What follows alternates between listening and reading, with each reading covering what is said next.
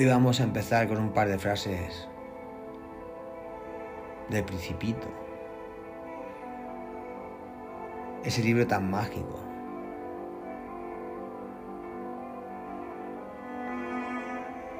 Es que incluso la historia que hay detrás del escritor es mágica.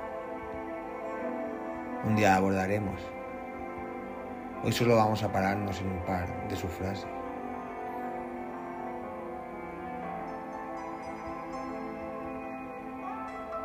En uno de sus pasajes decía, lo hermoso del desierto es que en cualquier parte esconde un pozo que nos viene a indicar esta frase. Bueno, como siempre digo yo, bajo mi punto de vista, nos viene a indicar es que que incluso en el lugar más remoto siempre existen recursos valiosos. Al igual que en todas las personas, siempre hay un poco de bondad.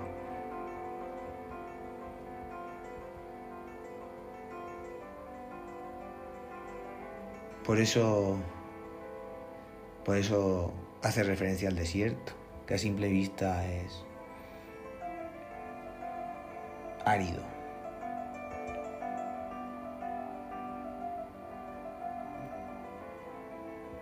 Pero si lo exploras, encuentras el pozo.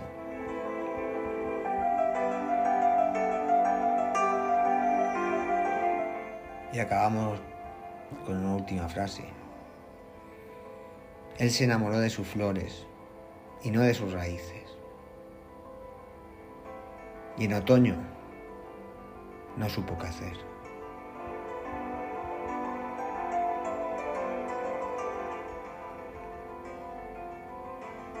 No sé si explicarla, porque creo que está bastante clara. Pero está claro que hace referencia a su belleza efímera, la belleza es efímera, un día se acaba. Y por eso debemos conocer a las personas, más allá de su aspecto físico.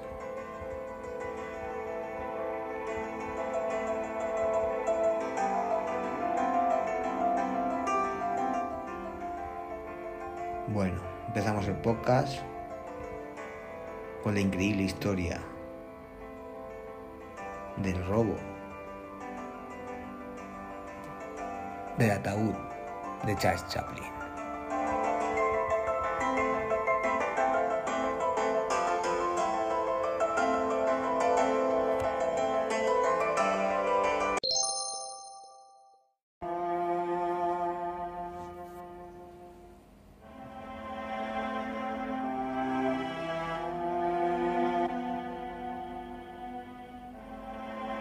Podría ser una escena de una película. Pero ocurrió en la madrugada del 1 de marzo de 1978. Hace 40 años. En un cementerio de Suiza. Tras horas de búsqueda en la oscuridad, bajo la lluvia, que caía en horizontal por las rachas fuertes de viento, Dos hombres dieron con su objetivo. Una lápida blanca que destacaba entre las más de 400 anónimas, con la siguiente inscripción. Charles Chaplin, 1889-1977.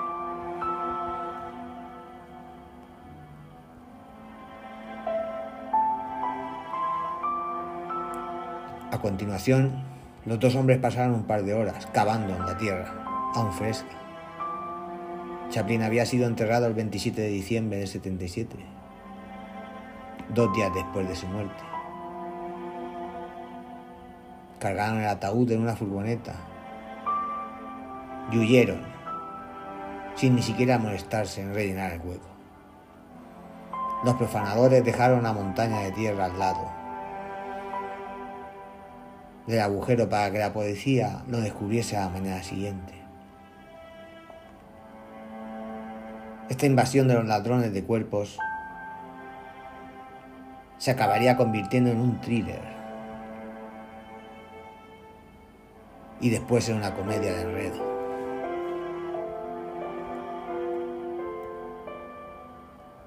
Durante 10 semanas la policía suiza y la Interpol apenas encontraban pistas más allá de un par de llamadas anónimas, en las cuales varios bromistas aseguraban tener en su poder el ataúd. Algunas de esas llamadas impostoras iban más allá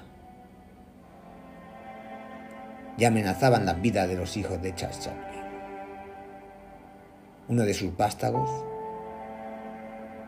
Eugene recuerda que nadie reía en aquella casa, porque unos meses antes un político italiano, Aldo Moro, había sido secuestrado y asesinado. El ambiente era horrible, todo el mundo estaba muy nervioso. Los terroristas que mataron a Moro también habían asesinado a su chofer de modo que nuestro conductor sudaba como un loco. Fue un, suceso horrendo, especialmente en un país como Suiza, donde las cosas siempre son muy tranquilas. La nación más neutral, más neutral de Europa vio su apacible existencia sacudida con un crimen tan macabro que durante esas diez semanas, sin noticias, el mundo quiso encontrarle un sentido perverso, místico o político al, suceso. Porque eso de la fake news no es ningún invento del siglo XXI.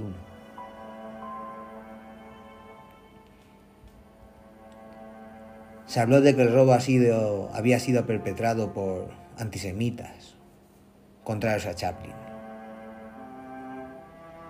quien según ciertos rumores de la época era judío. Yaciese en un cementerio anglicano.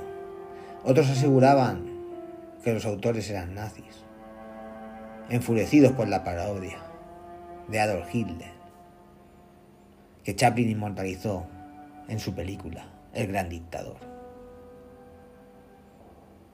y que se hizo casi tan famosa como el propio dictador. También circulaba la teoría de que unos examinadores del artista habían exhumado el cadáver para darle sepultura en Inglaterra, su país de origen.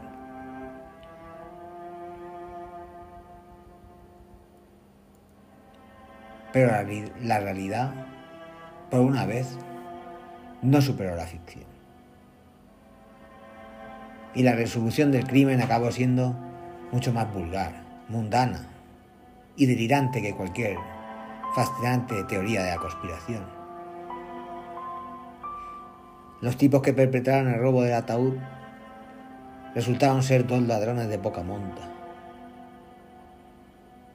tan inexpertos y desesperados que primero pidieron un rescate y luego se pusieron a regatear el precio.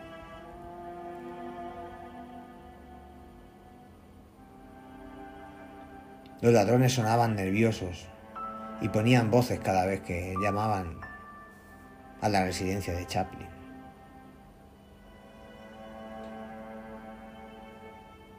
Y les proponían al mayordomo, un señor hipertérrito llamado Giuliano Canens, un precio distinto a cambio de ataúd.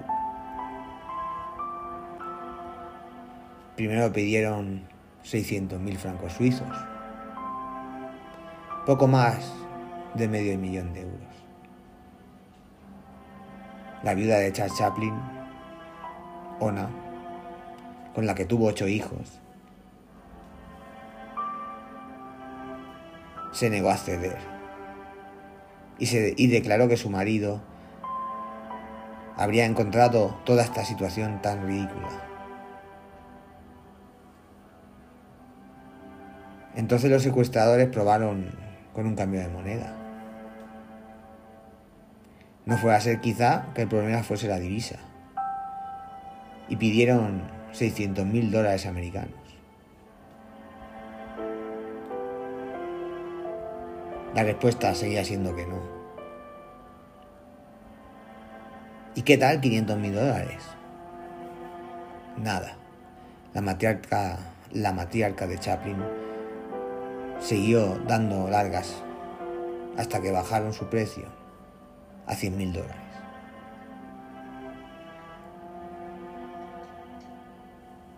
Y entonces aceptó, pero solo para atenderles una trampa y que la policía les detuviera. Nunca había tenido la menor intención de darles ni un dólar. Las autoridades acordaron el traspaso de un maletín con 100 mil dólares, tal y como ellos habían exigido, entregado personalmente por el mayordomo de la familia.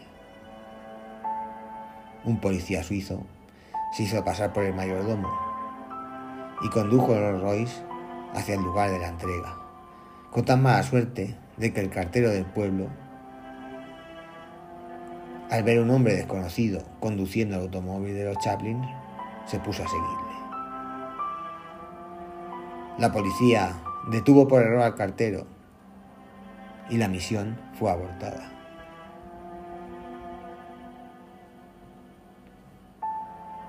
Pero los ladrones no se rendían.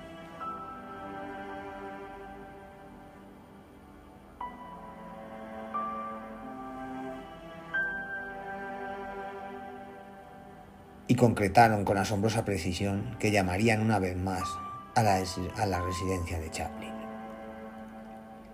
Para renegociar el, rescato, el rescate el 17 de mayo a las 9 y media de la mañana. La policía desplegó una operación de vigilancia sobre más de 200 cabinas telefónicas. Y así pudo detener a Román Guardos, un polaco de 24 años, y posteriormente a su cómplice, Gansko, un gul búlgaro de 38. Estos dos mecánicos confesaron que apurados por su presencia, su precaria situación económica, le habían estado dando vueltas a la idea de cometer un crimen que solucionase un problema sin usar la violencia. Y cuando un día estaban leyendo en el periódico, se encontraron con la noticia de que alguien había robado un cadáver en Italia. Y había pedido un rescate a cambio de devolverlo. Y de ahí cogieron la idea. Robarían el cadáver de Chaplin, donde cualquier otra persona vería un suceso escalofriante los dos ladrones ven una oportunidad de forrarse.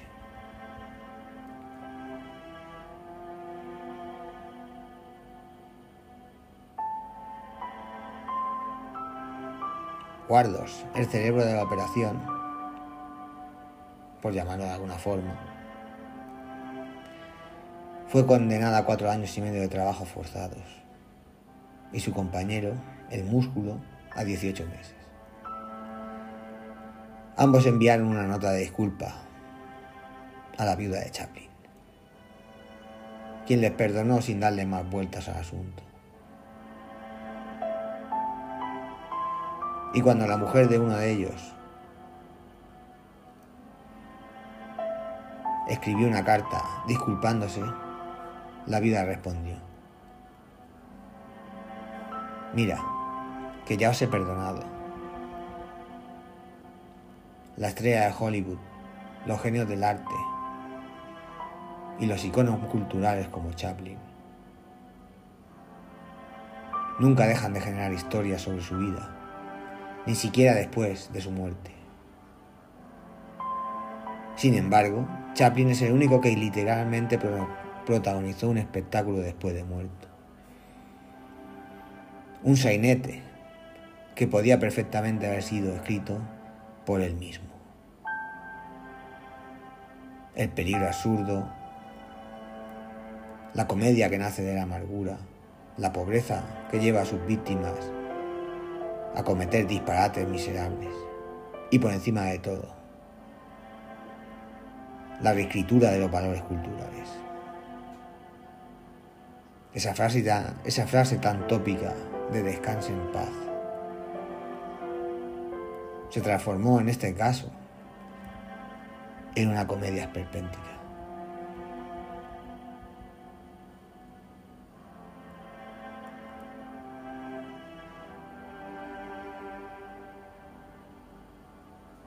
Y tanto es así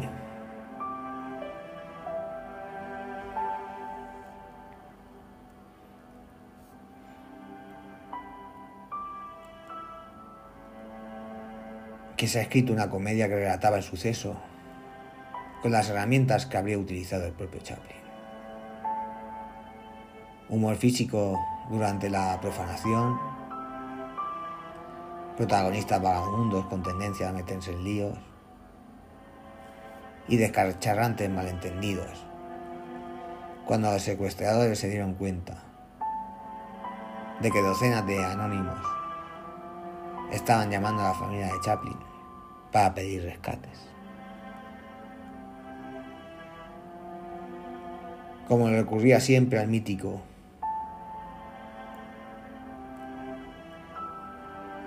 Chaplin.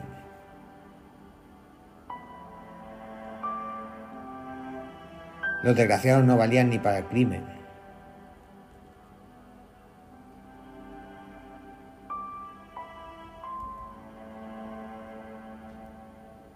Hicimos esta comedia para que el mundo conociera lo loca que fue aquella historia.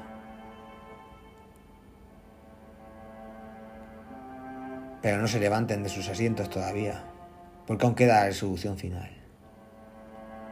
¿Dónde demonios estaba el cadáver? Los ladrones solo recordaban que lo habían enterrado en un campo de maíz. La lluvia había hecho que las plantas crecieran profusamente y tras varios días de búsqueda, la policía lo encontró en un campo de trigo, a un kilómetro de la mansión de los Chaplin.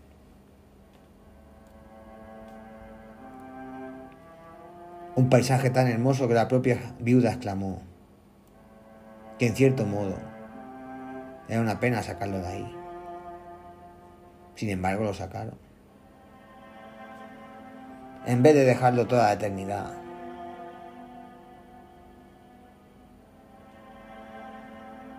Optaron por sepultarle en su lápida original y cubrirlo con hormigón,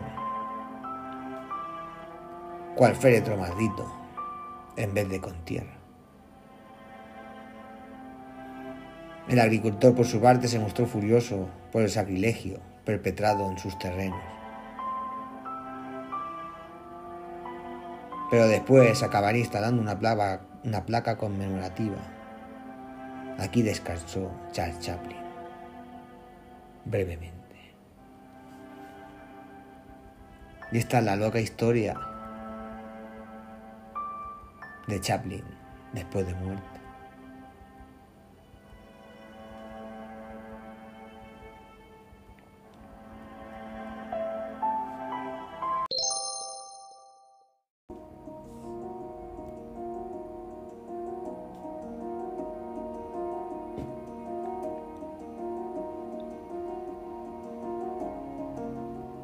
Bueno, pues lo vamos dejando por aquí.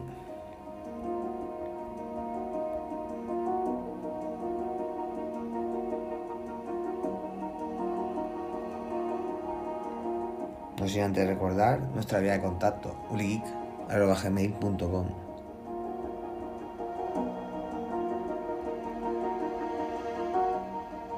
Y recordad que nos podéis encontrar en todas las plataformas de podcast, en todas, iOS, Spotify, Amazon Music, Google Podcast, Anchor. Bueno, allí donde nos busquéis, allí estamos. En YouTube, en YouTube también estamos subiendo bastantes episodios.